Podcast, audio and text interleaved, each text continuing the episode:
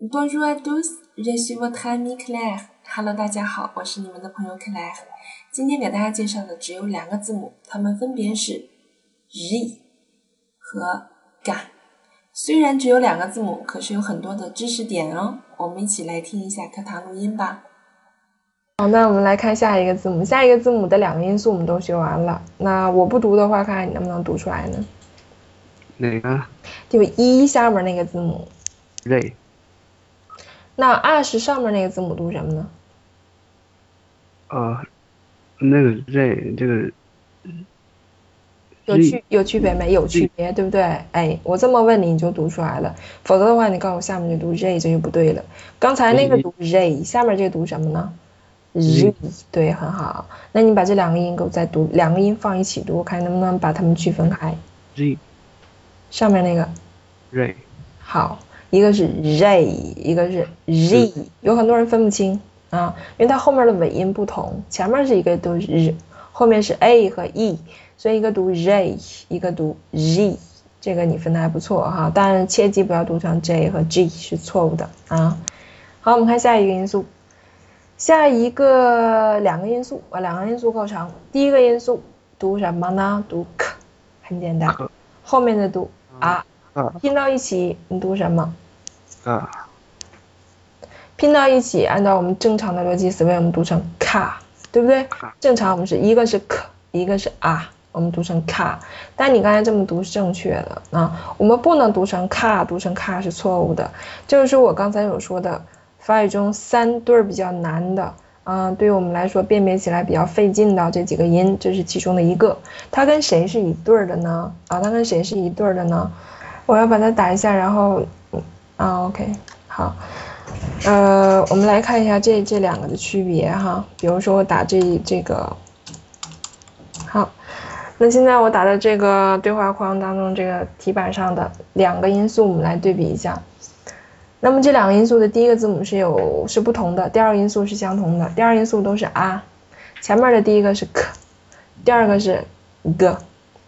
首先，我们单独来读的话，它区别很大，一个是 k，一个是 g。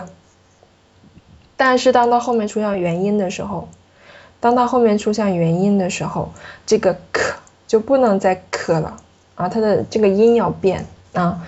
那么我把这两个读读一下，你会觉得它没有什么太大的区别。第一个读 ga，第二个读 ga，可能听不太大区别，实际上它有区别的。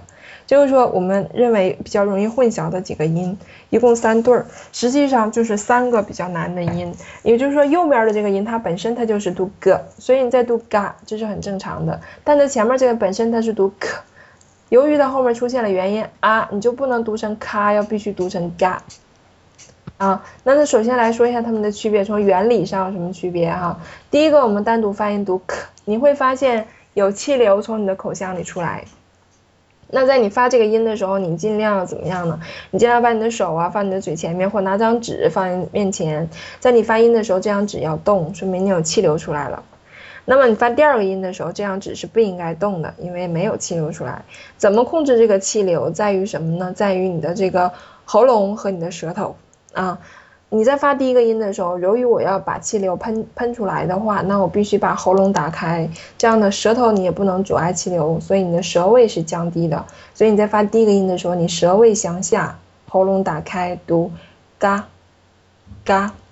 第二个音我要阻碍气流，喉咙要收紧，然后舌位要向上，这样的话会把气流挡住，这样你发第二个音的话，气流是不应该出来的。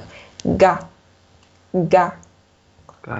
啊，那么就是说，这个最开始我们读不准确或者听不出来都是很正常的现象，这是需要你练的，需要一定时间来练的啊。但是你一定要把这个原理要清楚，你才能按照这个原理去正确的练习和发音。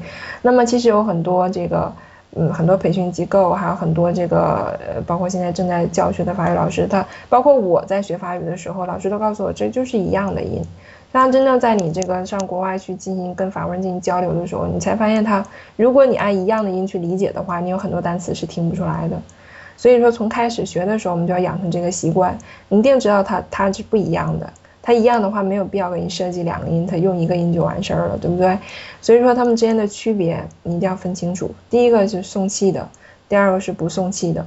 不管是后面是啊，或者是其他元音，只要是元音都会有这种现象啊。辅音的话就无所谓，辅音该送气送气啊，该怎么发怎么发，它就读 k 啊，很简单。z，g，特别是第二个字母，它的发音技巧你学会了吗？